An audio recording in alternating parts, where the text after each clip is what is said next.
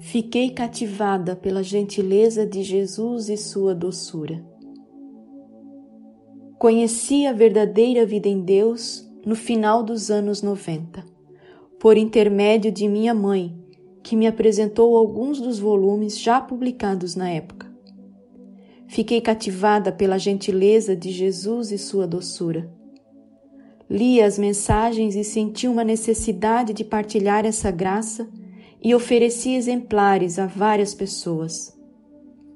Em 2006, hospedamos em nossa casa uma pessoa muito especial da verdadeira vida em Deus que dias depois enviou-me uma reflexão sobre a importância de estarmos juntos para manter a chama acesa. Em 2007, participei da peregrinação de A Verdadeira Vida em Deus à Turquia e minha vida realmente mudou, pois o Senhor havia preparado meio para que eu pudesse dispor de um pouco mais de tempo para trabalhar para Ele virtualmente. Desde então, Sou apaixonada pelas mensagens. Claro que, como todos os demais, também enfrentei e enfrento momentos de dificuldades que exigem esforço de superação, mas todo esforço é leve com Jesus. A leitura das mensagens nos leva em direção à Igreja, aos sacramentos e ao desejo intenso de estar com Jesus e nossa família celestial também nos faz ter uma postura mais cautelosa em relação a conflitos e confrontações.